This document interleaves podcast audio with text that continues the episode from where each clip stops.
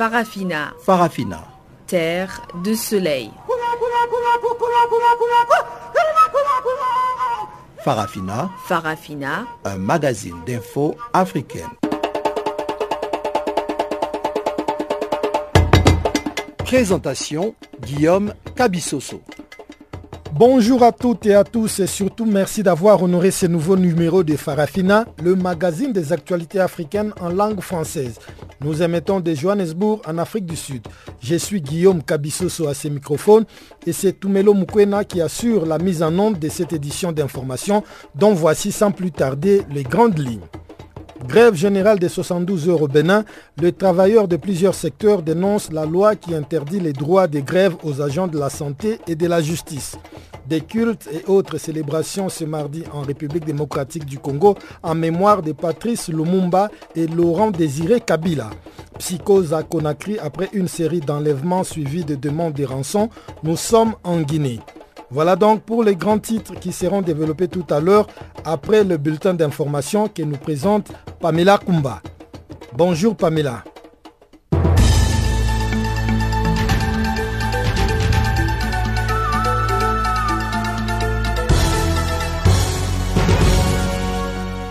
Merci Guillaume et bonjour à tous. Commençons ce bulletin en République démocratique du Congo les Congolais ont commémoré sans faste le 17e anniversaire de la mort de Laurent Désiré Kabila. L'ex-président a été fait héros national pour sa lutte armée contre le régime de Mobutu Sese Seko. La commémoration de sa mort a été éclipsée par la crise politique engendrée par le maintien au pouvoir de son fils Joseph Kabila, qui lui a succédé le 16 janvier 2001, quelques heures seulement après sa mort. L'instabilité politique qui règne actuellement en République démocratique du Congo fait craindre un retour à la guerre, d'autant plus que le sud du pays est toujours en conflit armé. Ancien maquisard au parcours politique mal défini, Laurent Désiré Kabila est demeuré une véritable énigme pour beaucoup jusqu'à sa mort selon Roger Dicou d'AfriWave.com. Les circonstances de l'assassinat de Laurent Désiré Kabila n'ont jamais été élucidées. Et toujours dans le cadre des commémorations, en Algérie, ce 16 janvier a marqué le cinquième anniversaire du début de l'attaque djihadiste du site gazier d'In Amenasso. Cette prise d'otage qui a fait 40 morts de 10 nationalités parmi les employés avait duré trois jours sur le site du complexe de raffinage de Tinguetourine à 1300 km au sud-est d'Alger, la capitale. Pour cette commémoration des martyrs, une centaine d'employés, dont certains rescapés de l'attaque, étaient rassemblés devant une haute stèle de marbre noir portant les noms des 40 victimes, dont 10 Japonais, 9 Philippins, 6 Britanniques, 5 Norvégiens et 3 Américains. Mardi, une gerbe de fleurs a été déposée après la lecture de la Fatiha, la première sourate du Coran traditionnellement récitée durant des funérailles. Le nombre d'expatriés sur le site a été considérablement réduit et aucun de ceux qui étaient présents lors de l'attaque n'est revenu. La sécurité a été renforcée, mais le souvenir du drame demeure cuisant et pénible pour beaucoup de travailleurs. À Alger, sept personnes sont sous le sceau des poursuites judiciaires. Quatre accusés, dont trois arrêtés sur le site, attendent leur procès alors qu'un complément d'enquête a été réclamé par la justice. Et à l'international, les États-Unis défraient la chronique avec une histoire sordide de séquestration d'enfants. Douze frères et sœurs, dont des enfants, ont été retrouvés enchaînés, affamés et sales dans un logement de Perry, une petite ville de Californie. Ils étaient treize à être détenus par leurs parents biologiques, David et Louise Turpin. Ces derniers ont été incarcérés pour torture et mise en danger d'enfants, selon la police américaine, le lundi. Une caution de 9 millions de dollars chacun a été fixée pour leur éventuelle remise en liberté. L'alerte a été donnée par l'une des victimes, une jeune fille de 17 ans, la treizième enfant, qui a pu s'échapper et appeler 911 depuis un appareil portable retrouvé dans la maison. David Turpin et son épouse, âgés respectivement de 57 et 49 ans, n'ont pour l'heure pas expliqué pourquoi plusieurs de leurs enfants ont été retrouvés enchaînés à leur lit dans le noir et dans une odeur pestilentielle. Cette nouvelle affaire, qui était reprise par plusieurs médias internationaux, rappelle d'autres cas célèbres de séquestration, dont celui d'Ariel Castro, un chauffeur de car au chômage qui avait fait prisonnière et violé pendant une dizaine d'années trois jeunes américaines dans sa maison de Cleveland. Il a été arrêté en mai 2013, dénoncé par l'une de ses victimes qui était parvenue à s'enfuir. Et on retourne en Afrique pour parler de la protestation contre l'inflation au Soudan. Khartoum, la capitale soudanaise, était ce mardi le théâtre d'une grande manifestation contre l'envolée des prix. La police anti-émeute a dispersé les manifestants à coups de gaz lacrymogène. Le récent doublement du prix du pain après la décision du gouvernement de confier les importations céréalières au secteur privé a suscité un vif mécontentement au sein de la population. Les étudiants et citoyens manifestent depuis le début du mois contre la hausse des prix dans plusieurs régions à travers le Soudan. Mais mardi, ils étaient donc des centaines à battre le pavé près du palais présidentiel pour répondre à l'appel du Parti communiste à un rassemblement contre le gouvernement. Un haut responsable de ce parti, Sidig Youssef, a été arrêté ainsi que d'autres manifestants.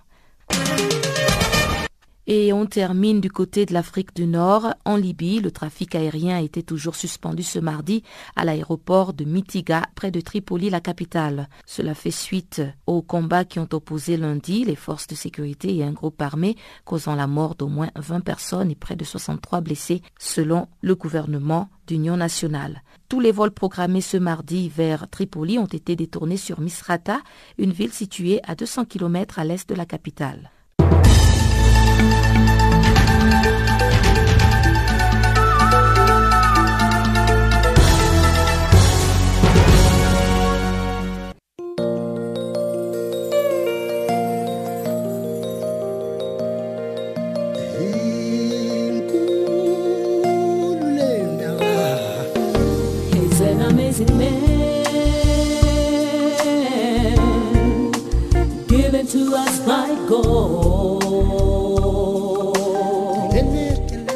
Channel Africa.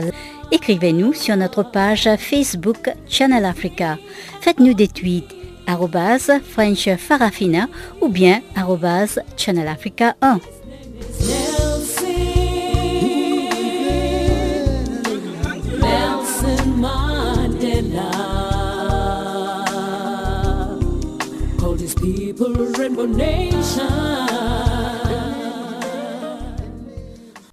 Une fois de plus, bonjour à tous. Ouvrons ces magazines des actualités par le Bénin où les fonds d'action des syndicats de l'éducation, l'intersyndicale des enseignants des universités nationales du Bénin, les sept centrales et confédérations syndicales ont convié leurs syndiqués à une grève d'avertissement des 72 heures.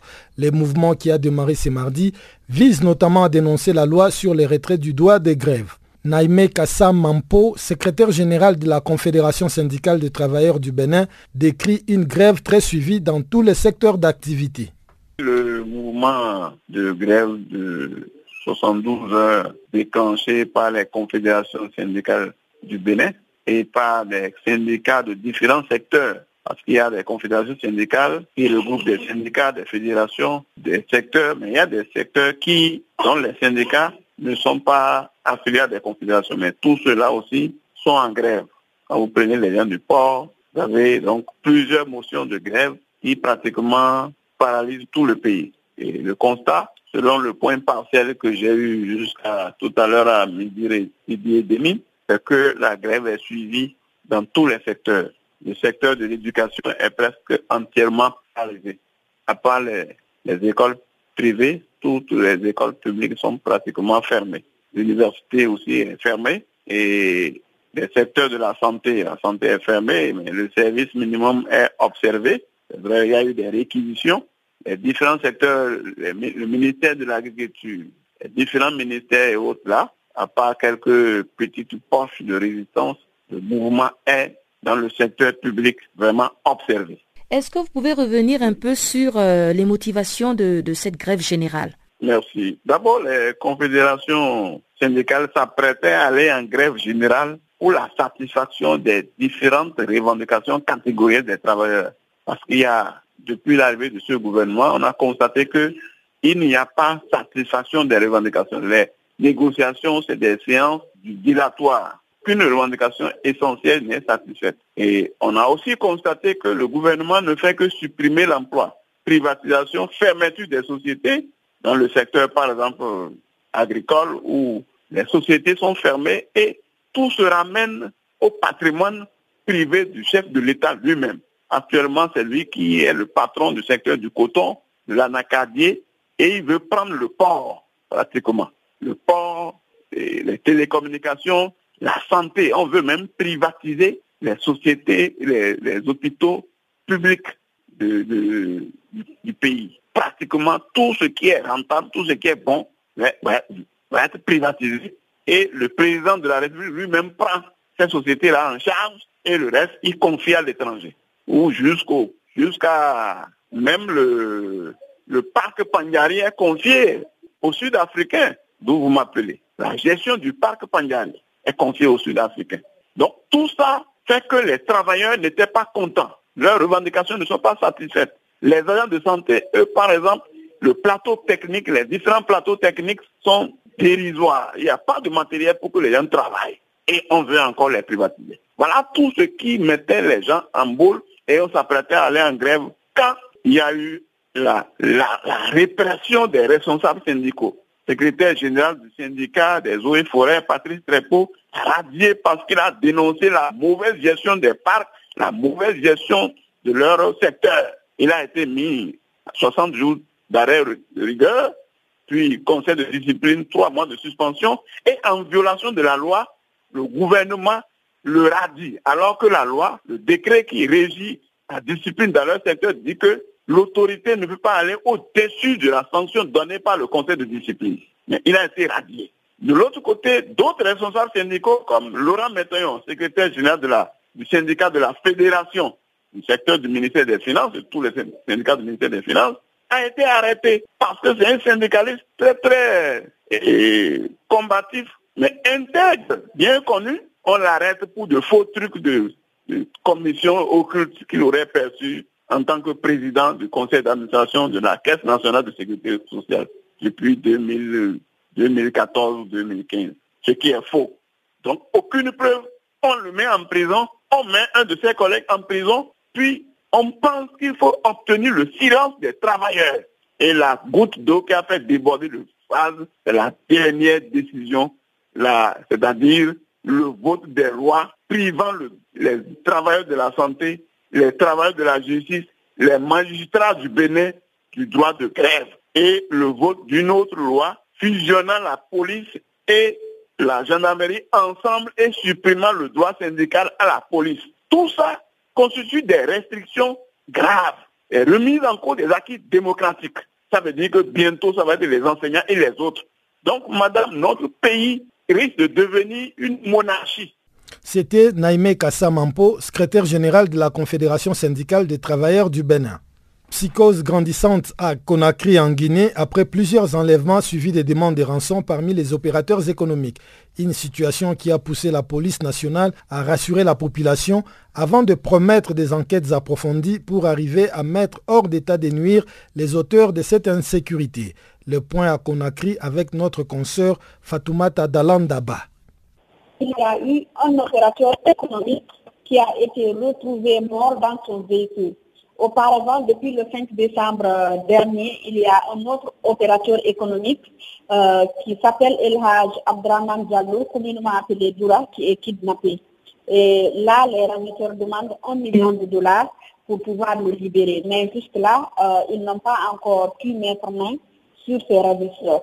Et le mercredi 10 janvier, il y a eu un autre opérateur économique qui s'appelle euh, Ali Badra Djabi, il est sorti, il est parti prendre ses enfants à l'école, il est ressorti. Depuis lors, on ne l'a pas retrouvé, sauf le vendredi euh, vers 16 heures qu'on l'a retrouvé dans son véhicule.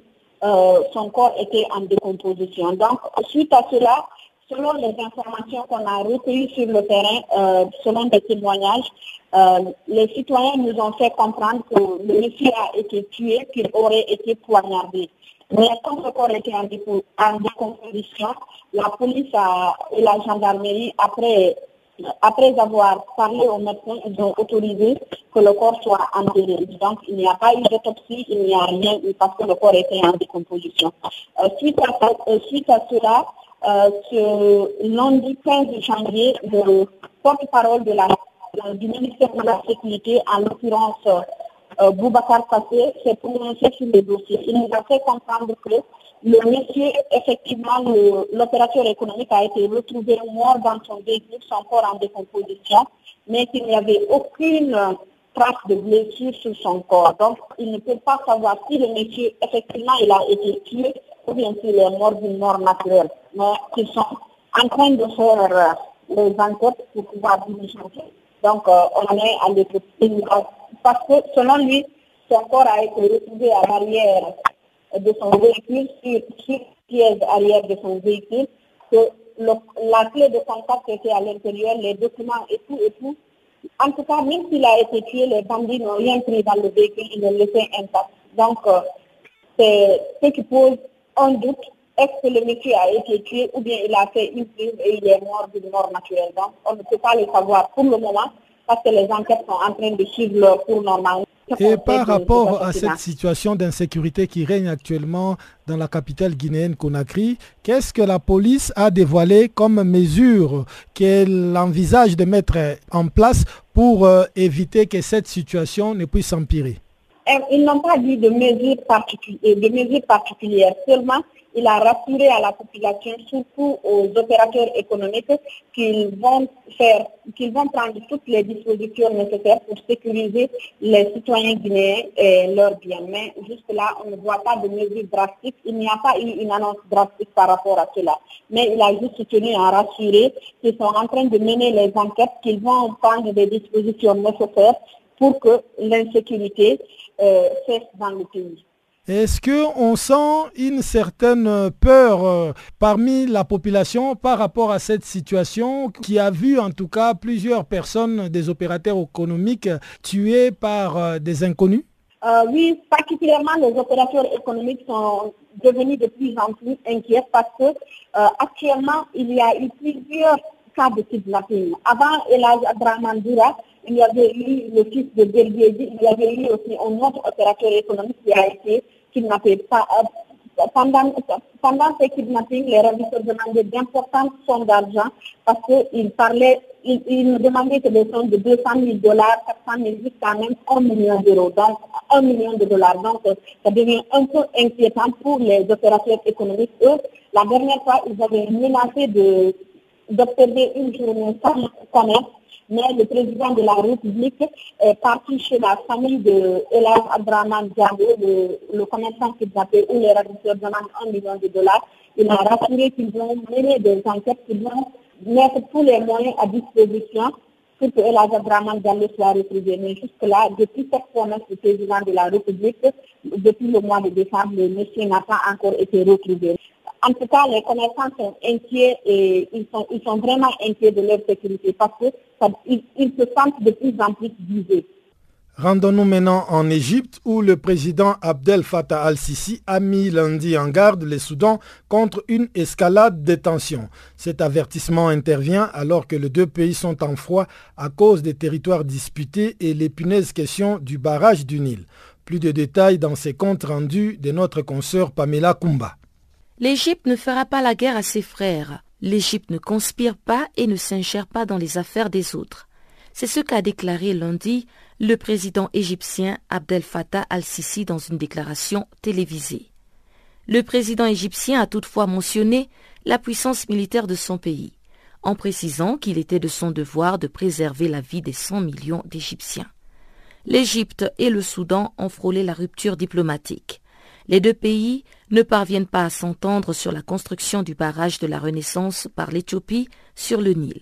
Les Égyptiens craignent que la construction de ce gigantesque barrage entraîne une réduction du débit du fleuve dont elle dépend à 90% pour son approvisionnement en eau. Khartoum a qualifié de décision irresponsable de la part de l'Égypte qui a remis en doute la partialité de la médiation soudanaise dans le partage du Nil. Les rapports entre le Caire et Khartoum se sont davantage détériorés après que le président soudanais Omar el-Béchir a accusé l'Égypte de soutenir ses opposants dans les zones de conflit comme au Darfour. À cela s'ajoute la souveraineté disputée sur le triangle d'Alaïb, situé près de la mer Rouge dans une région frontalière riche en minerais. Et la récente visite à Khartoum du président turc Recep Tayyip Erdogan, honni par le pouvoir égyptien, a par ailleurs exacerber les tensions. Khartoum et le Caire ont frôlé une rupture diplomatique après le rappel de l'ambassadeur soudanais dans la capitale égyptienne en protestation d'ingérence du Caire dans les affaires intérieures en recevant sur son sol des rebelles soudanais la semaine dernière. Au dire des analystes politiques, l'Égypte qui appelle à une médiation de la Banque mondiale, jugée plus impartiale, a sans doute porté un coup au Soudan, en ayant cédé pour une période de 99 ans à la Turquie l'île de Souakin sur les bords de la mer Rouge. Pour rappel, jeudi dernier, le Soudan a annoncé officiellement qu'il existait des menaces de sécurité potentielles en provenance d'Égypte et d'Érythrée, suite à des manœuvres militaires présumées dans la région de Sawa en Érythrée, près de la frontière avec l'État soudanais de Kassala. Cette annonce a coïncidé avec la fermeture par le Soudan de tous ses points de passage vers l'Érythrée et avec l'envoi de renforts militaires à la frontière est du pays. Reste à savoir comment le Caire et Khartoum vont apaiser les tensions et régler ce différend. Des cultes et d'autres célébrations ont été organisés ce mardi en République démocratique du Congo en marge de la commémoration de l'assassinat de feu Laurent Désiré Kabila le 16 janvier 2001 et de feu Emery Patrice Lumumba, le père de l'indépendance tué le 17 janvier 1961. Reportage complet de notre consoeur Gisèle Kaimbani à l'est de la République démocratique du Congo. Le 16 et le 17 janvier, les Congolais se souviennent de ces héros. Nzé Laurent Désiré Kabila et Émiré Patrice Lumumba, assassinés respectivement le 16 janvier 2001 et le 17 janvier 1961. En marge, une messe a été organisée à Goma, au nord Kivu, ce mardi 17 janvier. Au cours de son homélie, les célébrants appelaient les politiciens congolais à s'inspirer de ces modèles. Je peux dire, sans risque me tromper, que le sang de ces héros le sang de ces deux personnages, et Musée Laurent Désiré Kabila et Patrice Emery Lumumba, qui a été répandu sur la terre congolaise, c'est la semence des nationalistes, des personnes qui aiment le pays. Pas des pillards, pas des gens qui pillent seulement le pays, mais qui aiment le pays, qui se donnent corps et âme pour le pays? Il n'y en a pas deux au monde comme la RD Congo. Raison pour laquelle nous avons ce devoir de l'aimer, de protéger notre pays, de le servir avec joie, avec fierté, comme nous le chantons dans notre hymne national debout congolais.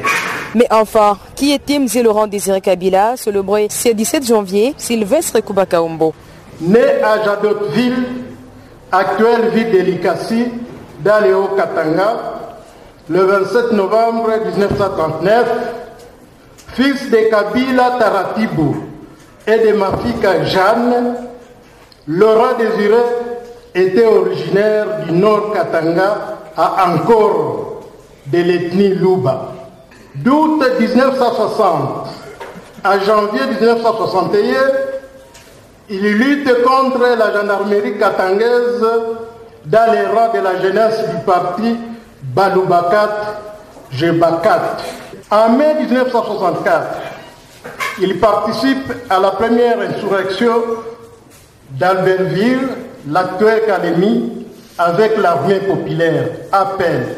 Les objectifs poursuivis par le PRP étaient renverser le gouvernement Mobutu en place à Kinshasa et instituer un gouvernement du bien-être social où il n'y aura plus ni exploiteur ni exploité. Lutter jusqu'à prendre la direction du pays en accordant au peuple congolais tous les pouvoirs fait d'établir un régime démocratique. Le gouverneur du Nord Kivu, l'un des anciens Kadogo de l'AFDL, Alliance des forces démocratiques pour la libération du Congo de Femze Kabila, fait le parallélisme entre les deux hommes. Lorsque vous voyez Patrice Emery Lumumba dans son combat, c'est un combat contre le colonialisme. Parallèlement à Lumumba, lorsque vous examinez les combats de Mzee Laurent Désiré Kabila, c'est un combat contre le néocolonialisme. Les gomatraciens ont des souvenirs de ces héros célébrés à ce jour. Vous le savez que d'abord il faut dire, il faut s'interroger, est-ce que la lutte menée par ces héros était une lutte nécessaire? Cette question m'a toujours hanté et quand j'examine la situation, que ce soit autour de la lutte menée par euh, Lumumba, que ce soit la lutte menée par euh, Laurent, Laurent Désiré Kabila. La réponse c'est que les deux luttes sont venues au moment opportun. Et les solutions que ces luttes nous ont apportées, c'était des solutions salutaires pour la nation congolaise. Il a fait grand chose pour la nation, ça on ne pourra jamais euh, l'oublier. Euh, on note aussi que c'était quand même un combat assez bicéphale qui prend des connotations. C'était la libération de l'AFDL, mais il avait des alliés qui étaient composés plus de Rwandais, Ougandais, Burundais, ce qui fait que c'était pas pris d'un bon œil euh, par rapport au peuple congolais, mais quand même il y a eu libération. Ça, ce sont des faits inaliénables. Il est mort en défendant les Congos. Et parmi ces valeurs, nous pouvons citer n'est jamais trahir le Congo, comme il a dit. 17 ans et 57 ans après que ces héros soient assassinés, la situation au Congo RDC ne semble toujours pas avoir changé. Depuis Goma, Gisèle Kaimbani pour Canal Afrique.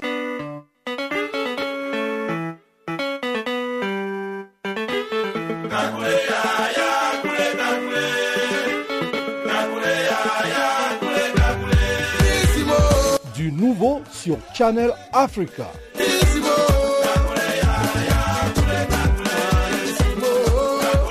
Farafina, votre programme en français, change d'horaire sur nos différentes plateformes. À partir du 1er novembre 2017, retrouvez-nous de 16h à 17h en temps universel sur DSTV, canal 802 et sur Internet live streaming à l'adresse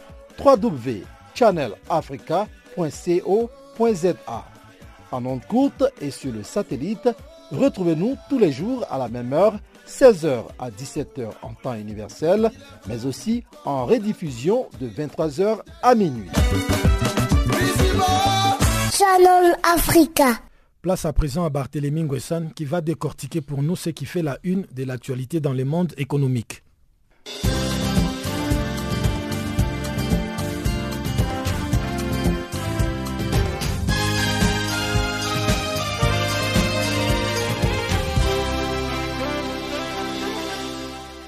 Bonjour Guillaume, bonjour et bienvenue à tous.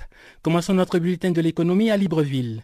Le ministre gabonais des Affaires étrangères, M. Noël Nelson Messon, s'est félicité du soutien à long terme et sincère de la Chine au développement économique de son pays. Lors d'une rencontre avec son homologue chinois à Libreville, M. Messon a déclaré que le Gabon était prêt à coopérer avec la Chine dans les domaines du commerce, des infrastructures, de l'agriculture, de l'éducation, de la santé et de la défense.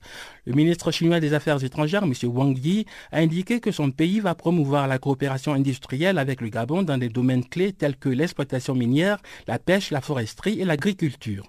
Le chef de la diplomatie du Gabon a annoncé que son pays est prêt à jouer un rôle actif pour le succès du forum sur la coopération sino-africaine qui doit se tenir à Beijing. Le ministre chinois des Affaires étrangères est à la troisième étape d'une visite de quatre pays en Afrique. Au Cameroun, à l'occasion de l'édition 2018 de la Journée mondiale des douanes, le ministre des Finances Alamine Ousmane Mey a exhorté les services de la douane à créer un climat plus favorable à la facilitation du commerce. Le ministre a précisé que pour les douanes camerounaises, la réflexion sera axée notamment sur l'évaluation des résultats engrangés dans le cadre de l'harmonisation des procédures, la lutte contre le commerce illicite, la rationalisation des contrôles douaniers, ainsi que le partenariat entre les secteurs privés et publics. L'économie camerounaise est affectée par des crises sécuritaire ainsi que la chute des prix des matières premières, notamment le pétrole et le cacao. Pour se relancer, le gouvernement compte mobiliser des recettes non pétrolières afin de financer ses projets d'investissement. Pour cette raison, le Cameroun s'est fixé un montant de 5,2 milliards de dollars de ressources à collecter par les administrations fiscales et douanières contre 2,6 milliards de dollars d'emprunts et de dons. À Abidjan, le chef de l'État ivoirien Alassane Ouattara a invité lundi son gouvernement à ouvrir des discussions approfondies avec le secteur privé concernant l'annexe fiscale 2018. En vigueur depuis le 2 janvier, l'annexe fiscale fait l'objet de plusieurs critiques dans le milieu des affaires et de la société civile. M. Diagou, qui préside actuellement la Fédération des organisations patronales de l'Afrique de l'Ouest, a fait remarquer que l'annexe fiscale 2018 a été confectionnée sans l'apport du patronat. M. Diagou estime par ailleurs que l'administration a cherché à collecter des recettes sans se soucier de l'amélioration du climat des affaires. Pour le président Alassane Ouattara, les réformes engagées par son gouvernement doivent permettre à la Côte d'Ivoire de se maintenir dans le peloton de tête des pays à forte croissance dans le monde. Le chef de l'État a par ailleurs exhorté ses ministres à respecter rigoureusement les règles de bonne gouvernance dans leur gestion quotidienne. Et puis à Nairobi, Samsung Electronics prévoit doubler ses revenus annuels en provenance de ses marchés africains dans les cinq prochaines années. Le directeur de Samsung Afrique, Sun Young, a annoncé lundi que le géant de l'électronique va ouvrir des magasins et d'autres canaux de distribution dans plusieurs pays africains. Samsung, qui représente plus de la moitié des téléphones portables vendus dans des pays africains comme le Kenya, compte également réduire les délais de livraison. Après une conférence de presse à Nairobi, Sun Young a indiqué que la demande globale pour les produits Samsung a été stimulée particulièrement par une demande croissante en Afrique de téléphones mobiles et de plus grands écrans de télévision. Le directeur de Samsung Afrique a fait remarquer qu'une amélioration de la connectivité Internet à travers le continent africain, favorisée par des investissements plus importants dans les infrastructures de télécommunications, va augmenter davantage la demande d'appareils électroniques. En Afrique, le coréen Samsung est concurrencé par le chinois Huawei Technology ainsi que Techno qui appartient à Transion Holdings de Hong Kong. Le Bénin envisage d'approfondir des relations bilatérales avec l'Indonésie. M. Aurélien Agbenonsi, le ministre béninois des Affaires étrangères et de la coopération, a reçu lundi à Cotonou l'ancien ministre indonésien des Affaires étrangères, Noor Hassan Wiradjuda. À l'issue de la rencontre, M. Agbenonsi a déclaré que pour le Bénin, l'Indonésie est un partenaire de choix en matière de coopération par l'investissement et le commerce.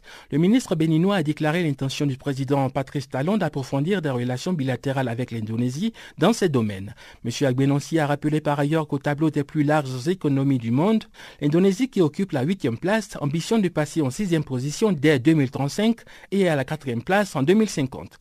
L'ancien ministre indonésien des Affaires étrangères effectuait une visite à Cotonou pour solliciter le soutien du Bénin dans le cadre de l'élection de l'Indonésie au poste non permanent du Conseil de sécurité de l'ONU. Enfin à Alger, les compagnies pétrolières et gazières algériennes Sonatrach et libyennes NOC ont signé lundi à Alger un accord portant sur la gestion conjointe des gisements d'hydrocarbures situés à la frontière commune des deux pays. C'est ce qu'a déclaré la Sonatrach dans un communiqué. La Sonatrach est parmi les rares compagnies pétrolières étrangères à continuer à travailler en Libye malgré la crise politique et sécuritaire du pays. Voilà, c'est la fin de ce bulletin de l'économie. Merci de l'avoir suivi.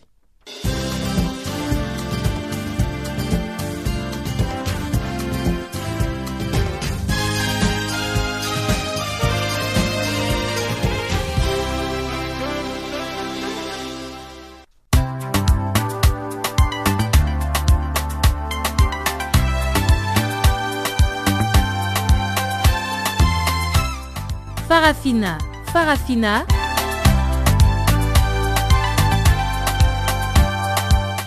L'actualité panafricaine en français? Ah bon? Mais oui, c'est tous les jours de lundi à vendredi 16h GMT. Sur Channel Africa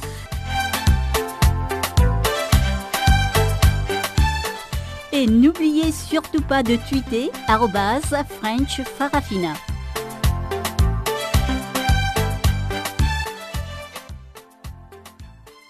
Nous ouvrons la deuxième partie de ces magazines des actualités par l'Éthiopie où le gouvernement a annoncé lundi la libération dans deux jours de plus de 500 suspects dans l'attente d'un procès dont un des principaux leaders de l'opposition.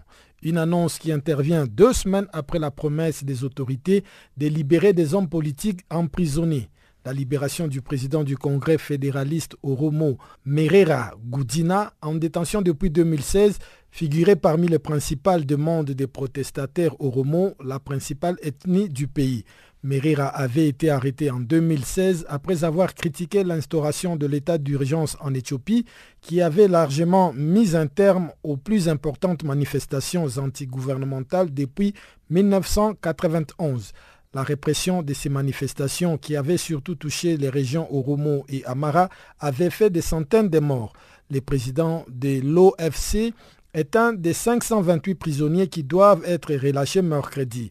Merera est inculpé notamment d'incitation aux émeutes et d'avoir préparé un coup d'État alors que la plupart d'autres prisonniers politiques libérés sont accusés de violences ethniques à la frontière entre les régions Oromo et Somalie. Les charges à l'encontre de ces prisonniers qui étaient dans l'attente d'un procès seront abandonnées et les suspects seront libérés mercredi après avoir reçu un entraînement lundi et mardi a déclaré le procureur général Getachew Ambaye, cité sur les sites internet de la radio d'État Fana. La nature des entraînements n'a pas été précisée. Toutefois, par le passé, l'Éthiopie a régulièrement obligé des prisonniers à suivre des programmes d'éducation pro-gouvernementaux avant leur libération. Beyene Petros, le vice-président de la coalition MEDREC, dont l'OFC fait partie, a qualifié l'annonce de la libération de Merera de gestes positifs mais a estimé qu'elle ne marquait pas pour autant un changement d'attitude de la part du gouvernement vis-à-vis des dissidents. Il n'y a aucune garantie que ceux qui sont libérés aujourd'hui ne seront pas à nouveau emprisonnés demain, a-t-il déclaré. Le Premier ministre éthiopien Haile Mariam Desalegn avait promis le 3 janvier dernier de libérer un certain nombre d'hommes politiques. La décision avait été prise alors que des fractures sont apparues dernièrement au sein de la coalition au pouvoir avec notamment la démission de deux de ses hauts responsables, dont le président de l'Assemblée nationale, Abadoula Gemeda, qui sont tous les deux ensuite revenus sur leur décision. Le 3 décembre, Desalegn n'avait donné aucune indication du nombre de gens concernés par ces libérations.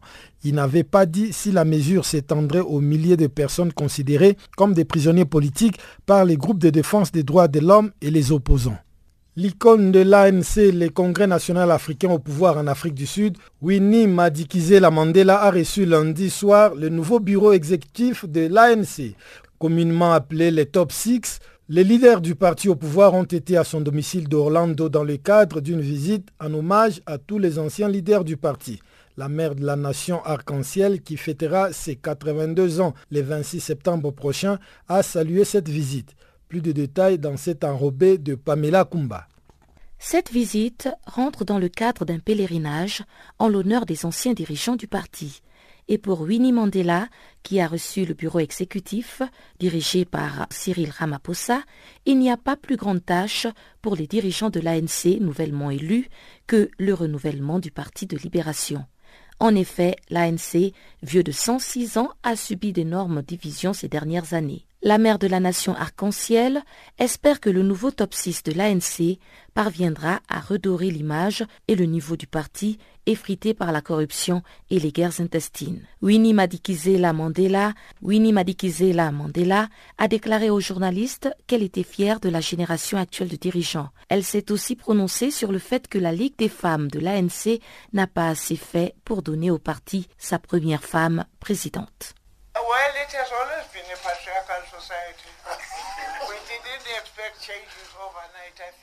Ça a toujours été une société patriarcale et elle ne pouvait pas changer du jour au lendemain. Je ne suis pas surprise, je ne m'attendais à aucun autre résultat. Je ne pense pas que les femmes aient travaillé assez dur pour dire à ces hommes qu'il est temps de céder la place aux femmes. Winnie Mandela a aussi exprimé sa confiance dans la nouvelle feuille de route de l'ANC qui promet de rebâtir le mouvement et de faire tourner l'économie sud-africaine en mobilisant tous les acteurs sociaux autour d'un plan de relance économique proposé par le nouveau leadership du parti. Cap maintenant sur le Mali où face à l'insécurité grandissante, le chef de la division des droits de l'homme de l'amunissement, Guillaume Ngefa, vient d'effectuer une visite dans la région des Mopti. Cela lui a permis d'évaluer la situation des droits de l'homme sur place, ce à travers une visite terrain qui lui a permis d'échanger avec les différentes couches socio-professionnelles, les leaders religieux, les forces de défense et de sécurité, les femmes et les jeunes de Ndjene et Mopti. C'est un reportage de Ousmane Diaré Touré de Mikado FM à Mopti. Évaluer la situation des droits de l'homme à Djenné et à Mopti, être en contact avec les éventuelles victimes. Ce sont là en partie les objectifs de cette mission de la Division des droits de l'homme et de la protection. Guillaume Gueffa, directeur des droits de l'homme et de la protection de la MINUSMA. Faire la surveillance euh, de la situation des droits de l'homme et d'aller vers les acteurs sur les terrains, euh, de confronter les allégations que nous avons reçues et de voir ensemble comment on peut travailler pour euh, les adresser. Et aussi d'identifier les questions euh, récurrentes et importantes en matière de droits de l'homme et qui peuvent aussi avoir euh, un impact sur la jouissance et la protection des droits de l'homme dans la région. Nous avons contribué à la réhabilitation de la maison des jeunes qui était pratiquement en ruine. C'était le seul espace d'échange, de rencontres pour la jeunesse. Et dans, la stratégie de prévention, il était important euh, que nous puissions réhabiliter cette maison de jeunes. Dans la promotion des droits de l'homme, une situation assez difficile avec cette insécurité croissante dans beaucoup des douze communes de Djenné. Boulé Mahmoud Babi est le préfet du cercle de Djenné. En matière de droits de l'homme euh, dans le cercle de Djenné, nous n'avons pas d'appréhension Djenné subit un peu les conséquences d'une certaine insécurité que les populations vivent depuis quelques années. ce que nous appelons les djihadistes se livrent à des attaques essentiellement en direction des forces de l'ordre. Nous avons subi un certain nombre d'attaques dans le cercle de Djenné, dans la commune de Kouakourou, à Djenné ici. Surtout, surtout, nous enregistrons des menaces par rapport à, l'école la fermeture des écoles dans, dans plusieurs communes, il faut le reconnaître. La réhabilitation de la maison des jeunes a permis d'offrir une option à ces nombreux jeunes et d'éviter surtout en partie, en tout cas, la radicalisation. Boubacar Sissé, secrétaire général du Conseil local des jeunes de Djenné. Actuellement, nos jeunes sont confrontés à beaucoup de problèmes, surtout de citoyenneté, de radicalisation également dans notre zone. Beaucoup de jeunes se radicalisent euh, surtout dans les communes environnant de Guinée, ce qui les pousse à se radicaliser parce qu'ils n'ont pas d'activité. Aujourd'hui, une maison de jeunes rénovée par la MINISMA, ça permet aux jeunes de développer également leur activité. Ça a été quand même un point fort. Il n'y a pas d'autre lieu de spectacle que la Maison des Jeunes. Donc ça a été une très bonne initiative. On a quand même fait un cri de cœur à la Donc la nous a répondu. Nous sommes très contents de cela. Vraiment, nous remercions la infiniment. Bien que la situation des droits de l'homme soit assez complexe dans la région, la division droits de l'homme et protection redouble d'efforts, surtout en termes de prévention et de déradicalisation. Ousmane Diadje Touré pour Mikado FM Mopti. La Libye sollicite le soutien de la Chine et de la France. Le Premier ministre libyen a déclaré lundi que les conseils présidentiels du gouvernement espèrent la contribution de ces deux pays pour la reconstruction de la Libye. Fayez El-Serraj a indiqué par ailleurs que la stabilité de la Libye contribue à la stabilité de toute la région. Barthélémy Nguesson. Le Premier ministre libyen soutenu par l'ONU a indiqué que son pays entretient des relations amicales et coopératives avec la Chine et la France. M. Fayez Serraj a déclaré que ces deux pays ont souligné leur soutien à l'accord politique par le biais de relations bilatérales ou celui du Conseil de sécurité. Le Premier ministre faisait ainsi allusion à la déclaration conjointe de la France et de la Chine suite à la visite récente du président français en Chine. Pour rappel, à l'issue de la visite de M. Macron, la Chine et la France ont publié une déclaration conjointe dans laquelle les deux pays ont confirmé leur soutien à la médiation de l'ONU menée par le représentant des Nations Unies en Libye, M. Ghassan Salamé. Le Premier ministre libyen a ajouté que l'initiative du représentant de l'ONU en Libye va dans le même sens que sa vision, à savoir que l'accord politique est la base du succès du processus politique. M. Ghassan Salamé a proposé un plan d'action en septembre pour mettre fin à la crise politique en Libye. Le plan comprend l'amendement de l'actuel accord politique initié par l'ONU et la tenue d'élections présidentielles et législatives. La Libye est déchirée entre pouvoirs politiques rivaux depuis la chute de Muammar Kadhafi en 2011.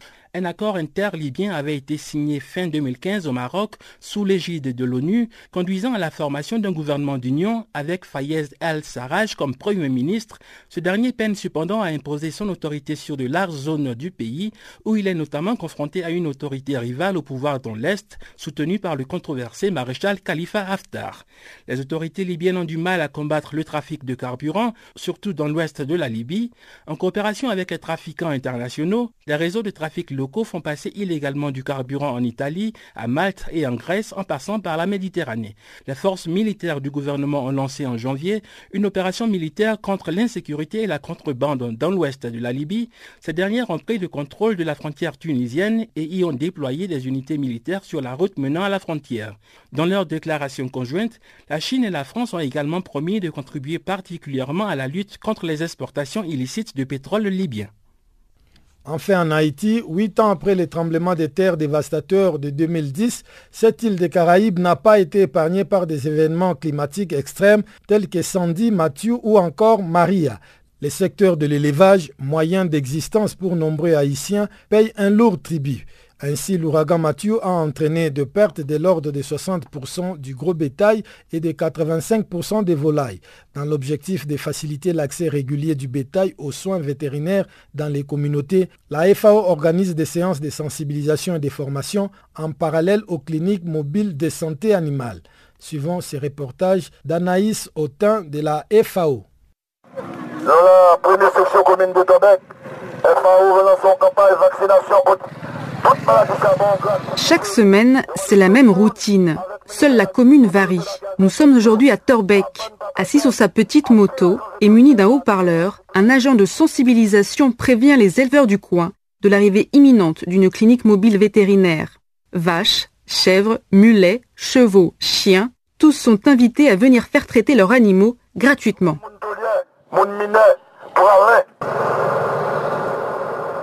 Le passage du cyclone Mathieu en octobre 2016 a provoqué de nombreux décès au sein du bétail de l'île. Les bêtes ayant survécu sont affaiblies et vulnérables aux maladies. Chaque clinique mobile est constituée d'un vétérinaire et de deux autres assistants. Se déplaçant à travers l'île, les équipes ont pour principale tâche d'évaluer l'état de santé des animaux, de les traiter et de procéder à des soins préventifs. Bonjour, bonsoir. Bonjour, bonsoir. Je suis très contente de vous voir.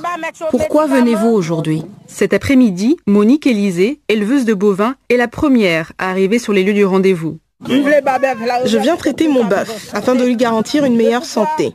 Avoir un bœuf, c'est une source de revenus qui m'aide à trouver des solutions à mes problèmes. Si l'animal n'est pas bien soigné et traité, je n'y gagnerai rien. À Haïti, les soins et médicaments vétérinaires sont rares et généralement très coûteux, sans oublier le faible nombre de vétérinaires disponibles.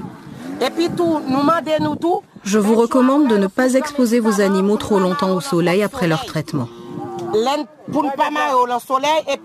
Il faut leur donner à boire deux à trois fois par jour afin qu'ils puissent rester en bonne santé.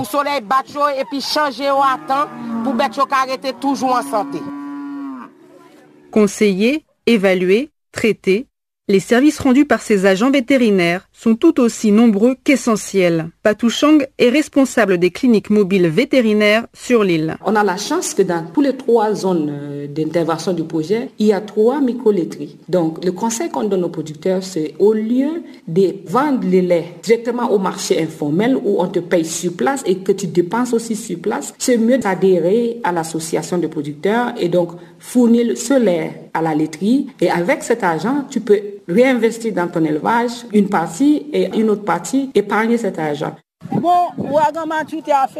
Mathieu m'a vraiment affecté. J'avais des dindes, elles étaient restées dehors. Elles sont toutes mortes dans l'ouragan. J'ai pu sauver une vache. Elle était nourrice. Elle m'en a donné deux autres.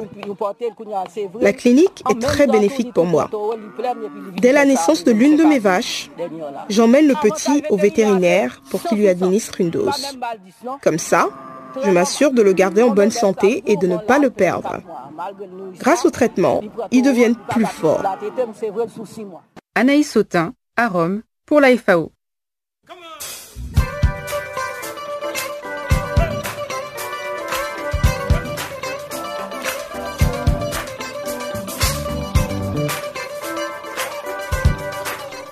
Farafina, votre rendez-vous hebdomadaire sur Channel Africa, la radio panafricaine.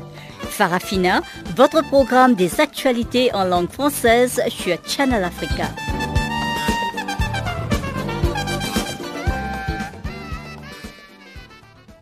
Barthélémy Nguessan vient encore de faire son entrée dans ses studios, cette fois-ci pour nous présenter la page des sports.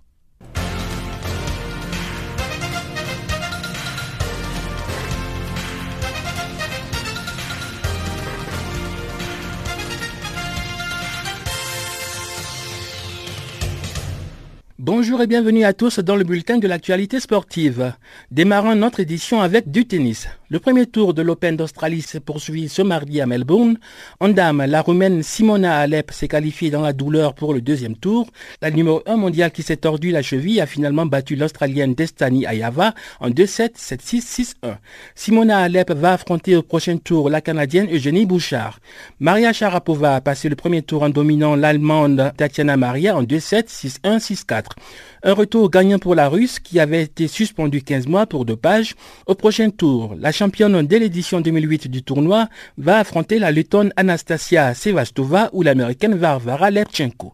L'allemande Angelique Kerber, championne du tournoi en 2016, s'est qualifiée pour le deuxième tour en battant en 2-7 Anna-Lena Fritzam 6-0, 6-4.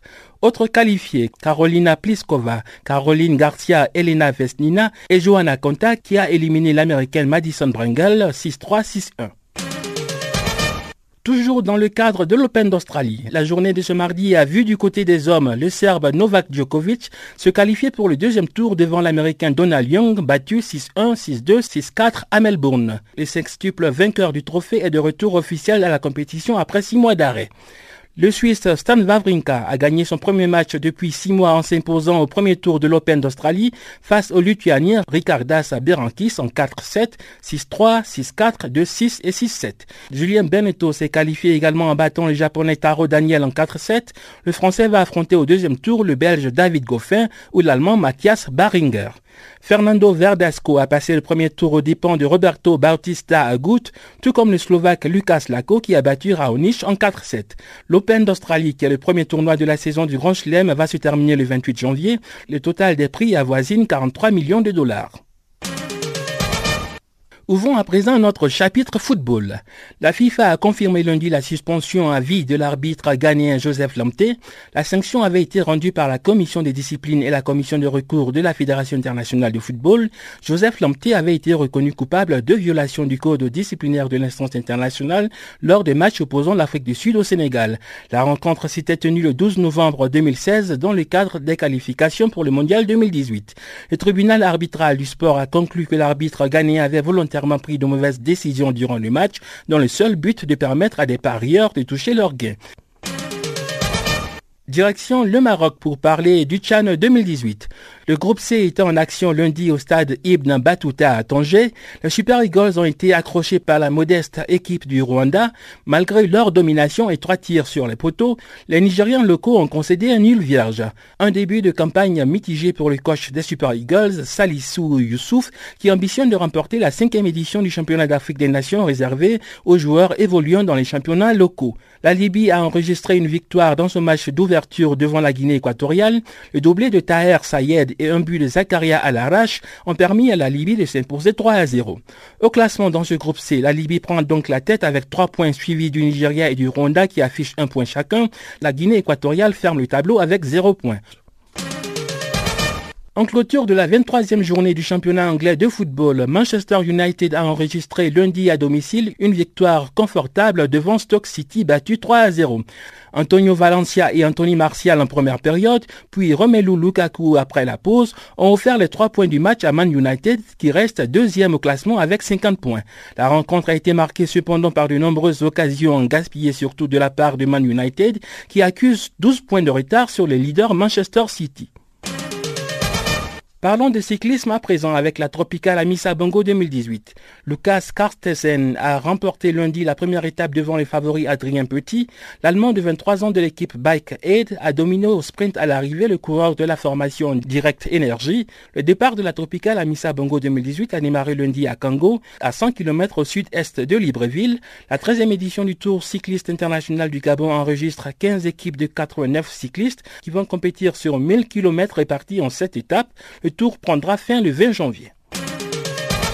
Terminons notre bulletin en Bolivie avec le rallye Dakar 2018. La neuvième étape a été annulée en raison des inondations locales, ce qui signifie que le Dakar se déplace de la Bolivie en Argentine sans aucune course.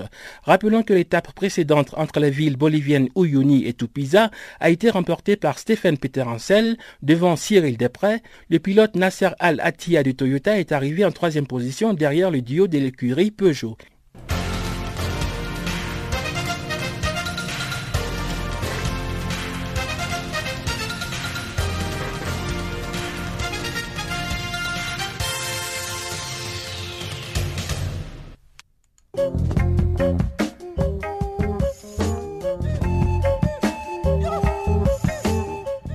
Par ici que nous mettons un terme à ces magazines des actualités africaines sur Canal Afrique. Avec vous, c'était Guillaume Kabissoso.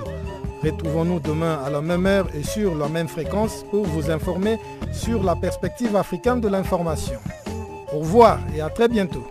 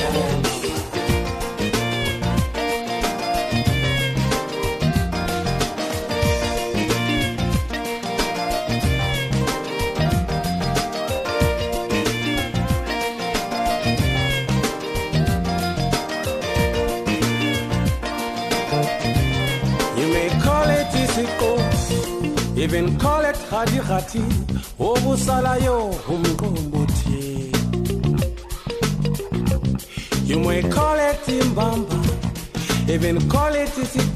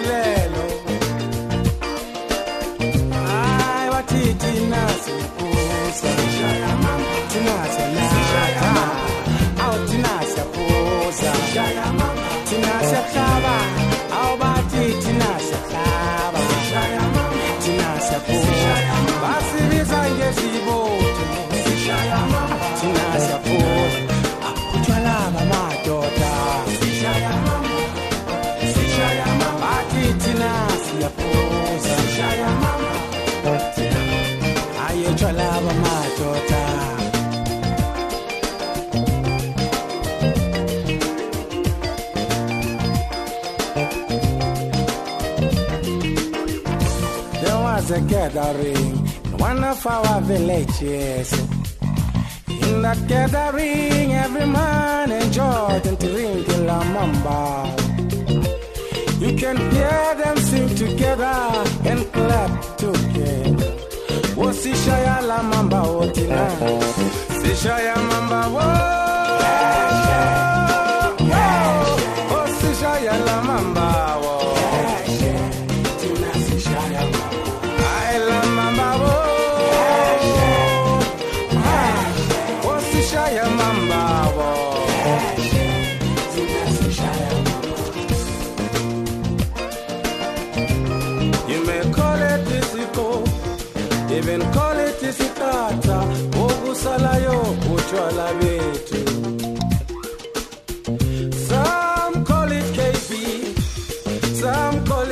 bamba okusalayo obethu tshwala